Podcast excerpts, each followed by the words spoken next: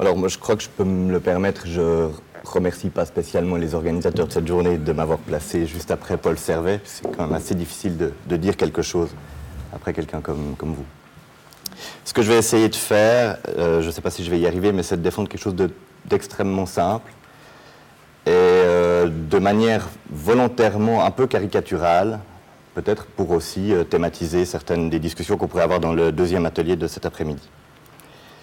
Donc, lorsque j'étais étudiant en histoire à l'Université de Lausanne, un de mes tout premiers travaux, un séminaire avec le professeur Jacquier, ici présent, portait sur le statut des archives audiovisuelles dans le film documentaire historique. C'est un séminaire qui a eu une longue carrière. Euh, on peut donc dire en fait, que mon premier contact avec ce type de document était orienté d'emblée par la question de l'usage ou des usages euh, de ce type de, de document. Et puis, quelques années plus tard, je me retrouve face à Olivier Robert en entretien d'embauche. Euh, et au bout de quelques minutes de conversation de courtoisie, il me lance Bon, admettons, je vous engage, vous commencez lundi, qu'est-ce que vous faites? Euh, c'était assez sportif, mais très, très intéressant. Donc j'ai dû la remobiliser assez péniblement au départ avec les, réflexions que j'avais pu poser quelques années auparavant sur euh, les archives audiovisuelles, puisque je savais que l'annonce du poste mentionnait que c'était un, ça consistait à se charger des archives audiovisuelles, à démarrer le traitement des archives audiovisuelles à l'Université de Lausanne. Je ne me souviens pas de tout ce dont on a débattu ce jour-là, mais ce que je sais, c'est qu'on n'a jamais cessé d'en parler.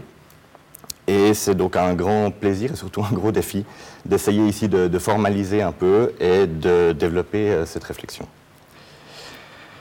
Alors pourquoi est-ce que je parle d'audiovisuel Entre autres euh, parce que c'est le type de fonds spéciaux dont nous avons abordé le, traitement euh, en dernier. J'en parlais en mars à Louvain-la-Neuve. Je ne vais pas me répéter, mais il s'agissait juste d'illustrer quelque chose que je dois préciser tout de suite, c'est-à-dire qu'est-ce que c'est que ces fameux fonds spéciaux aux archives de l'Université de Lausanne. Donc depuis un peu plus d'une année, je crois, le service est divisé en deux secteurs. D'une part, les archives administratives, essentiellement sur support papier, du moins pour l'instant, c'est les fonds des facultés, des services, les archives comptables, etc.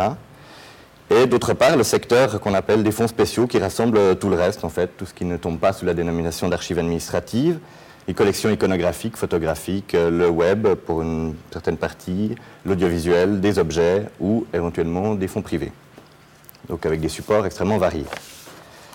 Euh, les archives administratives sont conservées et voient leur consultation et leur diffusion réglées par un appareil législatif ou du moins une sorte de cadre légal, M. Giron parlait hier, euh, qui est peut-être encore parfois insuffisant, mais enfin qui contraint d'une certaine manière l'institution à allouer des ressources au service des archives pour lui permettre d'assurer cette mission. Ces documents ont d'abord fonction de preuve que l'institution doit pouvoir euh, fournir, produire en tout temps.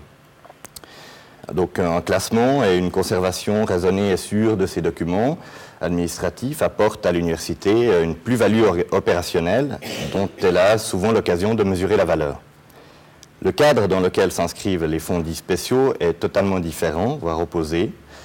Contrairement aux archives administratives, la conservation de la plupart de ces documents n'est pas régie par des dispositions légales, j'ai envie de dire que leur légitimité en tant qu'objet archivistique est à construire, en tout cas ici dans notre réalité.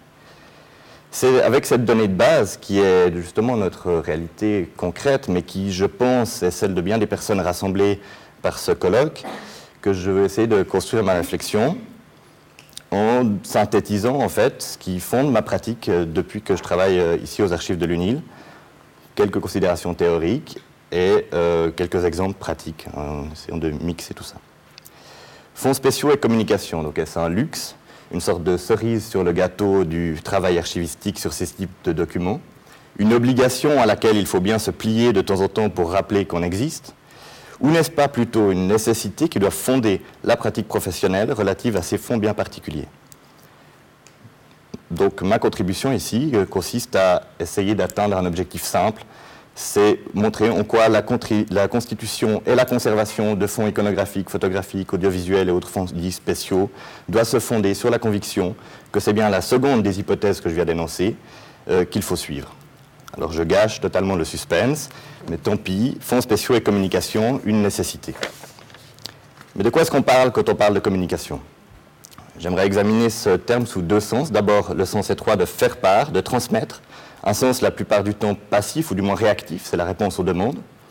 Et ensuite, un sens plus large, la communication comme fonction archivistique permettant et devant, et c'est là que je vais devenir un peu caricatural, ça va se gâter plus tard, profiler le service d'archives comme partie prenante de l'effort de promotion de l'institution qu'il emploie. On verra en quoi peut consister cet effort de promotion. Ce premier sens étroit, lexical, répond à une fonction archivistique qui est bien connue, bien élaborée théoriquement, et s'ancre dans des pratiques euh, relativement simples. C'est ce que Carole Couture appelle dans son classique manuel Les fonctions de l'archivistique contemporaine la diffusion, dans le sens de propager une information ou un contenu. Et il rapproche, j'y reviendrai, la communication du domaine du marketing, tout en admettant que, je le cite, la distinction entre communication et diffusion n'est pas très grande.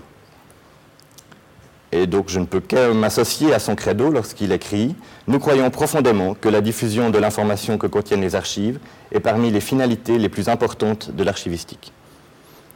Plus précisément, dans le chapitre consacré à la diffusion, rédigé par euh, Normand Charbonneau, on en parlait hier soir, je crois, qui, chapitre qui prend place, notons-le, avant celui consacré à la préservation, la diffusion est définie comme suit, je cite l'action de faire connaître, de mettre en valeur, de transmettre ou de rendre accessible une ou des, informations contenues dans des documents d'archives à des utilisateurs, personnes ou organismes, connus ou potentiels, pour répondre à leurs besoins spécifiques. Utilisateurs connus ou potentiels, je pense qu'on tient là les deux dimensions de la communication que je souhaite développer maintenant. D'abord, je reviens à la dimension étroite, c'est la communication qui s'adresse aux utilisateurs connus, la clientèle du service d'archives, ce sont des individus ou organismes qui adressent des demandes plus ou moins précises euh, à laquelle il est nécessaire de répondre, je pense, de deux manières euh, simultanées. D'abord, bien sûr, en fournissant aussi rapidement que possible et du mieux possible les contenus demandés. Bien sûr, en s'assurant des questions de confidentialité, de droit à l'image, c'est évident. Les archives de l'UNIT, par exemple, fournissent entre 150 et 200 photographies par année. Et puis, très important, il faut encourager le demandeur présent au futur, lui ou un membre de son organisation, en particulier en proposant des contenus et en faisant passer un message de disponibilité et de richesse d'un fond que l'utilisateur ne soupçonne généralement pas. Combien de fois m'a-t-on demandé N'auriez-vous pas par hasard une photographie de tel personnage ou de tel événement? J'ai dit, mais bien sûr, mais laquelle préférez-vous? À ce stade, nous voyons s'esquisser un aspect qui est pour moi très important, c'est la création d'une demande, plus précisément création d'une offre, traitement, conservation, indexation, numérisation, etc., afin de se donner les moyens de créer une demande. J'y reviendrai. Passons à présent à un sens plus large de la notion de communication. Il s'agit non plus seulement de diffuser, mais de communiquer sur, communiquer avec, produire ou plus modestement contribuer à produire un discours sur l'institution à laquelle appartient le service d'archives en donnant à voir des images, des photographies, des documents audiovisuels ou en donnant à entendre des documents audio, on ne fait rien d'autre que continuer à faire vivre ces documents. Des documents qui ont presque toujours été produits pour être vus ou entendus par un public très large. L'enjeu est simplement d'assurer le passage d'une valeur d'usage à une valeur qu'on pourrait appeler provisoirement patrimoniale. Sauf que la valeur d'usage étant bien souvent une promotion de l'institution, on peut se demander si la valeur patrimoniale est si différente de cette valeur d'usage. Dans ce cas, euh, elle est bien plus précisément une valeur de, témoignage, une valeur identitaire, des fonctions qui, bien souvent, n'ont pas de soi pour les usagers et les personnes qui financent le service d'archives et pour lesquelles, j'y reviendrai, il est nécessaire de faire un travail d'information. Mais enfin, on comprend mal comment une institution qui fait valoir une histoire longue de près d'un demi-millénaire pourrait se passer de la mémoire de ce qui fait ce qu'elle est aujourd'hui. Avant de développer un petit peu plus ces questions, j'aimerais vous donner trois exemples de travaux de communication des fonds spéciaux qu'on a effectués ici aux archives de l'UNIL, euh, où j'espère vous me pardonnerez maintenant de parler de mise en valeur, et on m'excusera aussi le caractère extrêmement sélectif et partial de, cette rapide exposition.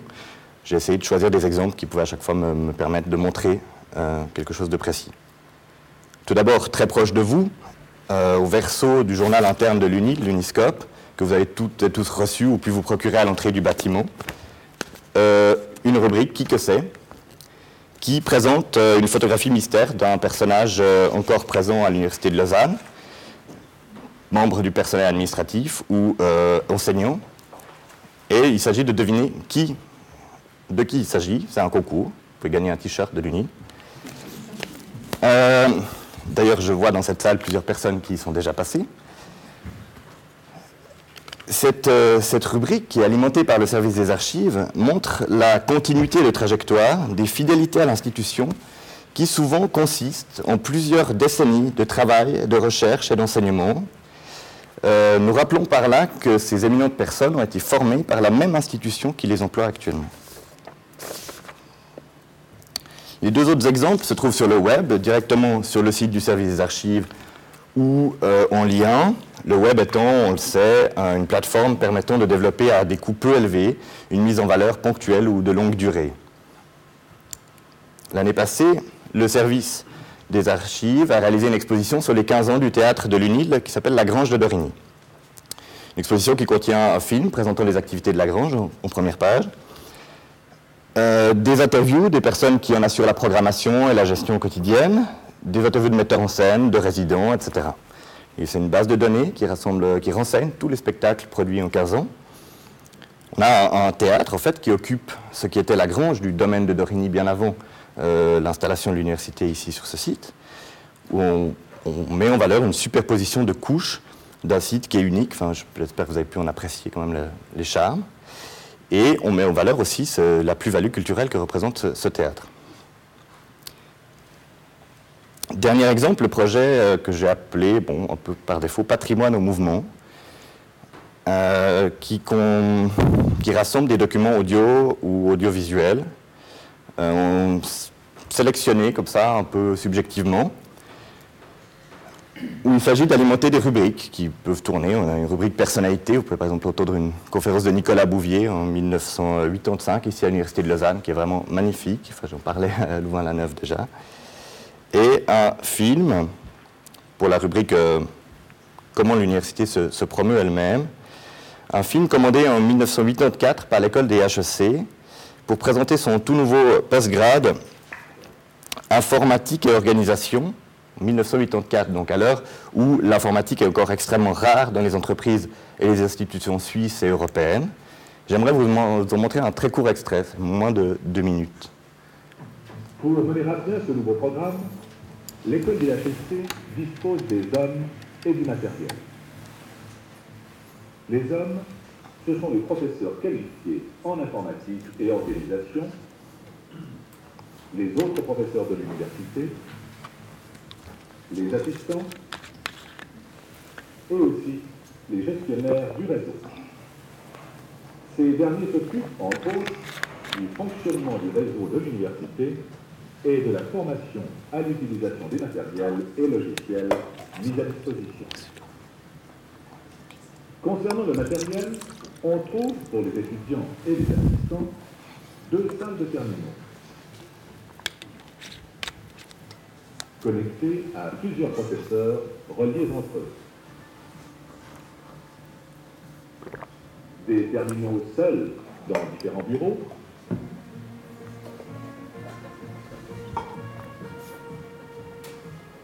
et plusieurs postes de travail autonomes équipés de micro-ordinateurs.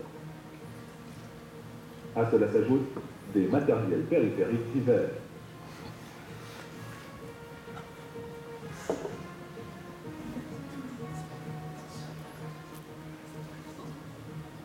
L'ensemble du réseau est ouvert sur l'extérieur par télépath, par ligne comité, ainsi que sur le réseau de l'EPFR. Quelques terminaux sont également connectés sur l'ordinateur du canton de Vaud.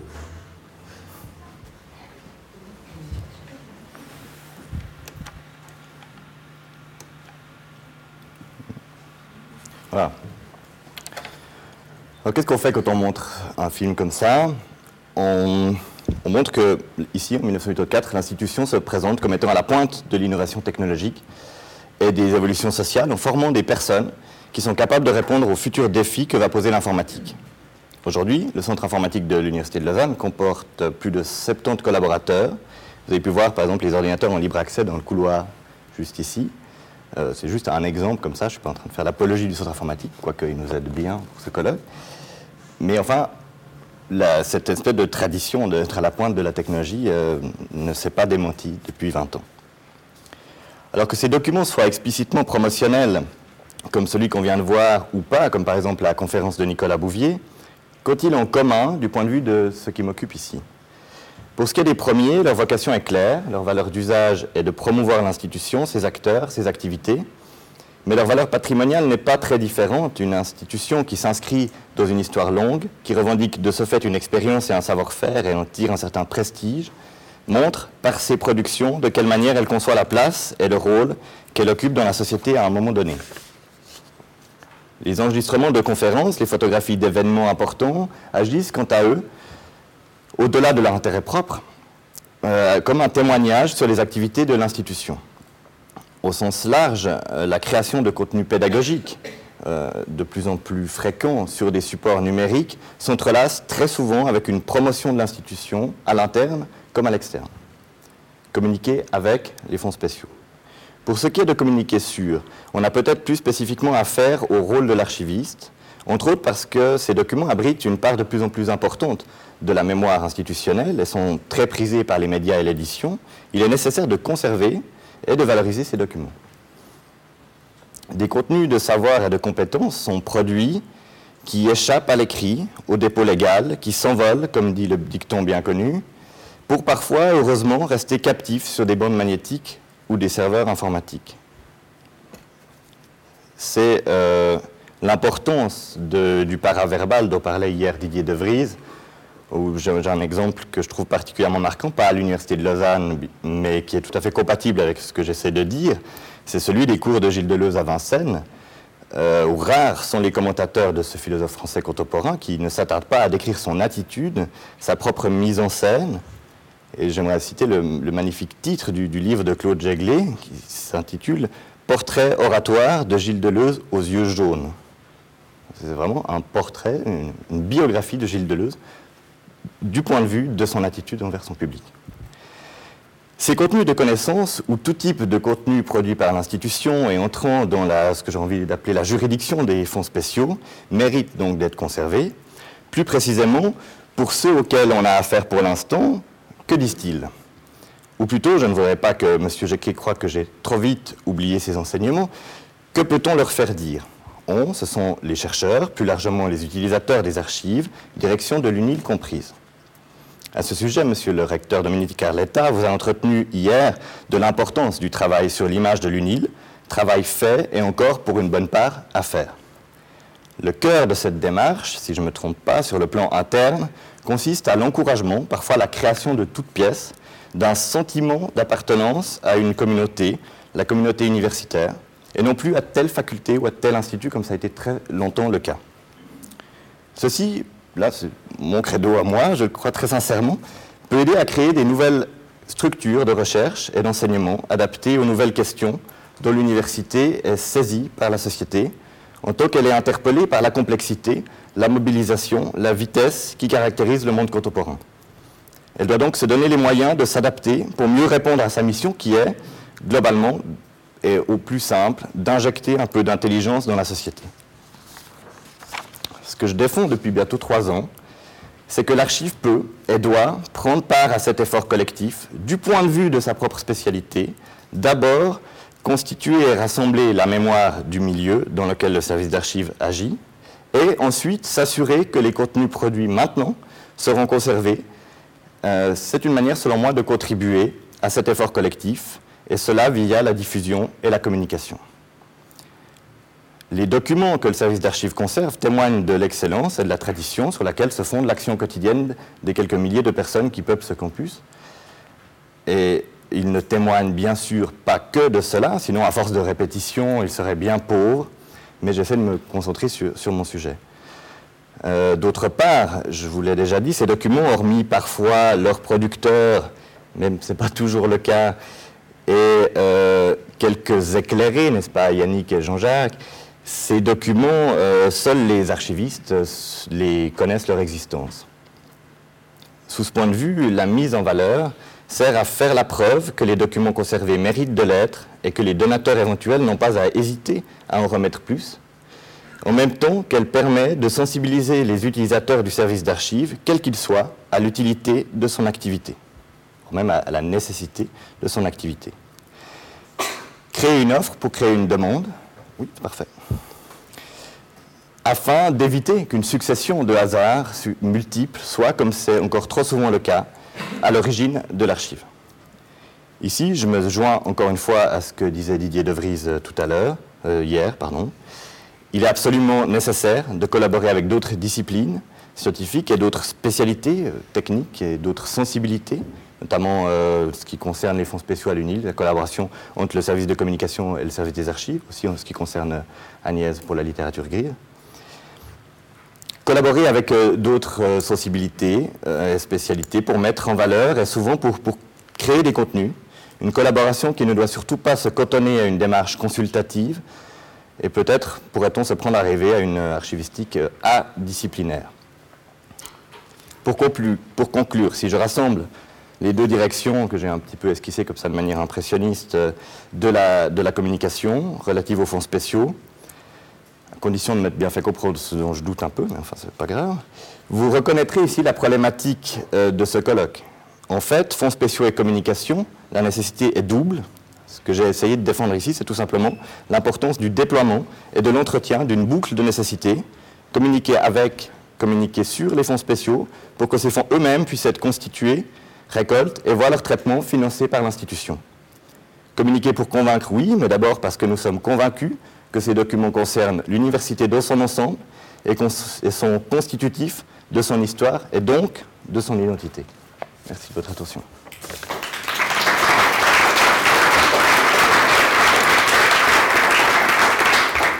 Merci beaucoup à M. Dort pour sa présentation très, pas seulement substantielle, mais aussi stimulante.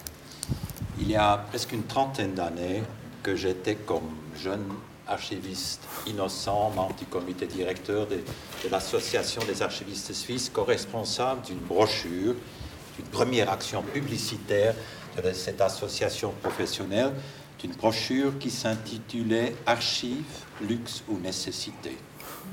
Aujourd'hui, nous avons entendu une présentation qui parlait des fonds spéciaux des archives, luxe ou nécessité. Donc il y a quand même un certain progrès dans l'humanité en ce qui concerne la position euh, des archives euh, dans cette société. J'étais particulièrement intéressé, Monsieur Dort, par tout le poids central la même priorité que vous avez donnée à une communication active, proactive, à une diffusion dans le sens de la terminologie de notre euh, éminent collègue Carole Couture, que nous apprécions tous beaucoup. Euh, je ne sais pas si vous vous rendez compte que ce n'est pas du tout incontesté dans notre société archivistique, dans le milieu archivistique, ce que vous venez de nous dire. Oui.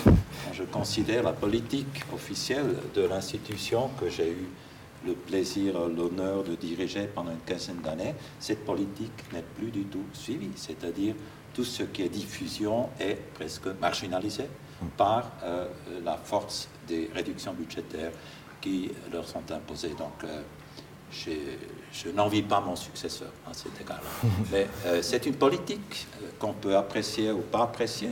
Je ne m'exprime évidemment pas sur la politique de mon successeur, mais euh, je voudrais juste rentrer votre attention sur le fait que, tout ce poids, cette priorité que vous donnez à une politique de diffusion active n'est plus du tout incontestée dans le monde archivistique d'aujourd'hui. Je ne sais pas si vous sentez ma position, mais je vous félicite du courage que vous avez eu pour nous euh, euh, faire cette présentation et j'aimerais donner la parole à l'audience, malgré le fait que la période de la pause s'est approchée, mais vous avez certainement le courage ou envie peut-être même de, lancer une question à nouveau critique ou pas, mais de poser une question. À qui est-ce que je peux donner la parole? François Jequier, et puis donc le maître de, en quelque sorte, de M. Dort, et puis il y avait l'autre main levée là-bas. François, si je peux te donner la parole. Au point de vue de, l'image des archives de l'université, est-ce qu'on pourrait imaginer des expositions présentant les facultés à travers l'iconographie parce que je prends l'exemple de la faculté de médecine, euh, ils ont sorti un, livre qui est à disposition ici. La faculté de médecine a une richesse iconographique assez extraordinaire. Alors, dans quelle mesure euh, euh, différents programmes, les facultés se présentent à travers leur, leurs images? C'est une simple suggestion que je me permettre. Bah, J'espère qu'on m'appellera si ça se met en place, ce genre de projet. Ça me ferait très plaisir d'y participer. Euh, vous parlez d'exposition concrète, en fait, enfin, je veux dire, euh, physique. Pardon, est-ce que tout le monde a compris la question Donc, euh, par la force je la pense. Oui, je pense. Euh, ça, c'est des choses qui, euh, qui coûtent extrêmement cher. Donc, j'ai envie de dire, pour l'instant, on bricole un peu avec des, des bouts de, de, de- de- de budget et de temps pour faire, par exemple, ce que je vous ai présenté. Je ne sais pas combien coûte une exposition avec euh, panneaux, accrochage, euh, impression spéciale sur grand format, etc. Mais je pense que ça doit être extrêmement cher. Et pour l'instant, à ma connaissance, l'institution n'est pas disposée à financer ce genre de- d'entreprise. Par contre, euh, je sais aussi que la- justement la faculté de médecine a des, fonds qui ne sont pas chez nous et qui doivent être extrêmement riches en termes iconographiques notamment. Idem pour la police scientifique. Je sais pas, enfin je crois que le, enfin, le comment il s'appelle? Russe? Rice, merci. voilà. Je ne l'ai pas vu. Mhm. Alors c'est ça, je- pour compléter peut-être ce que dit Gabriel, euh, les anniversaires, les célébrations sont souvent propices à l'organisation d'une manifestation de ce type-là. On l'a avec euh, l'Institut, euh, l'éco- l'école des sciences criminelles, l'ancienne Institut de police scientifique et de criminologie, qui a trouvé des sources de financement pour son centième anniversaire, puisque euh, Lausanne a la chance d'abriter le premier laboratoire de, criminologie premier laboratoire de photos euh, criminologue et de, de policière du monde, avant celui de Lyon, celui de Paris. Et pour l'année prochaine, on a une opportunité de faire une exposition au musée de l'Élysée, puisque Rice était avant tout photographe. C'est des, opérations qui se mettent en place ponctuellement. Merci beaucoup de cette euh, explication supplémentaire. Je peux donner la parole encore à Monsieur là-bas Euh, Ouais, madame, je fais juste Eh. Legault, Mission Carme. Euh, juste euh, une petite question par rapport à ce que vous disiez tous les deux sur, la, sur justement euh, saisir les occasions pour faire des expositions et euh, les problèmes de choix budgétaires qui font que euh, certains sont obligés à faire d'autres choix. Est-ce que dans les différentes expériences que vous avez pu mener, euh, vous avez eu un retour, euh, alors soit euh, euh, la première opération euh, permettant pour la deuxième opération d'avoir plus de budget ou euh, voir euh, euh, quelque chose d'un début de pérennisation, euh, de valorisation de ces fonds euh, dans votre fonctionnement euh, plus, euh, plus général. Je crois que c'est le cas en tout cas pour les expositions virtuelles, puisqu'en fait il y en a deux. Il y a celle que je vous ai présentée et puis une deuxième. hein. Je- vais quand même pas être trop injuste avec Sarah Minguet. Où est-elle Ici, voilà. Qui là, alors vous voyez la différence en termes graphiques, où on a pu investir plus de, ressources pour réaliser cette exposition. Avec, euh, là aussi, comme pour l'autre, un cadre euh, commémorationnel, là, un peu plus présent. Enfin, vous connaissez très bien ce, travail. Euh, plus, fort, disons, hein, des impératifs commémorationnels plus forts que pour la Grange de Dorigny, mais enfin, euh, je crois que. Enfin, c'est un exemple d'augmentation. Maintenant, le retour, le retour sur. le retour, il est, il est difficile à, obtenir euh, d'une certaine manière, en tout cas quand on parle de. Enfin, je pense que les professionnels de la communication ne, ne contrediront pas là-dessus. Euh, il y a, je pense, un- une démarche que je n'ai pas encore eu le temps de lancer. C'est pour ça que Patrimoine en Mouvement n'a pas évolué comme j'aurais voulu qu'il évolue encore. Mais c'est de- d'information sur ce projet. Et donc, de, comment dire, c'est une sorte de, de book pour euh, aller dans les instituts, etc., pour une collecte éventuelle. Et euh, justement, créer la, la- la demande en créant l'offre, en disant voilà, non seulement on peut vous les préserver, vous les numériser, etc., mais en plus, voilà ce qu'on peut faire avec vos trucs qui dorment dans des, dans des tiroirs. Merci beaucoup. Je crois que nous devrions nous arrêter ici. Ou est-ce qu'il y avait encore une main de main? Non, je ne pense pas. Ah, quand même, Oui, madame. madame. Alors, dernière question pour ne pas trop raccourcir la pause. Euh, ma question, elle était plus avant la, la valorisation. Euh, quand on traite des documents papier, on, on sait assez bien comme archiviste euh, éliminer, et on, on a des critères pour, pour choisir ce qu'on va conserver. Avec ces documents spéciaux, est-ce que vous avez fixé des règles de ce que vous gardez? Est-ce que vous avez déjà été en situation, vous vous êtes dit, bon, ça, euh, c'est 2000 dias, euh, franchement, c'est pas la peine de les garder, euh, on jette ou... Est-ce que vous avez déjà eu ce genre de situation avec ce type de matériel? Je pense que Constance Lambiel pourrait vous en parler longuement. Euh, pour ce qui est de, des photos de l'Université de Lausanne, euh, enfin, disons des photos, c'est quasiment exclusivement des photos de, gens, euh, des photos d'événements, des photos d'ambiance, des photos de bâtiments. Donc là, euh, la politique de conservation est très, disons, les documents qu'on a recouvrent la politique de conservation.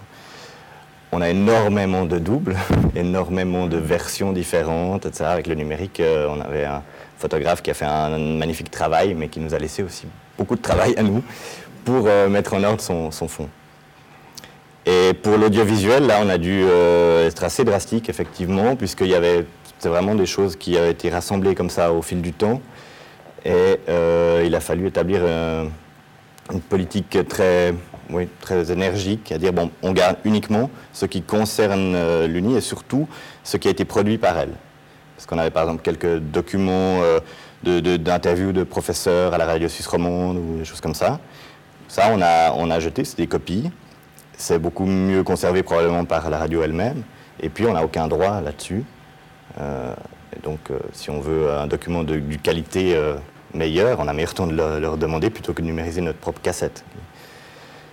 Euh, donc là, on a acheté pas mal de choses. Des, cassettes euh, vidéo de, de présentation de l'université de Bangkok ou je sais pas quoi, qui avaient été offertes. Ça, ça rentrait pas dans la politique de conservation. Donc, évaluation, évidemment, euh, sujet principal, pour ne pas dire talon d'Achille de toute euh, archivistique. Euh, je crois que ça mériterait toute une journée particulière. Je, vous, je lève donc cette première partie de la séance et nous allons reprendre à 10h30 sans quart d'heure vaudois. Merci beaucoup.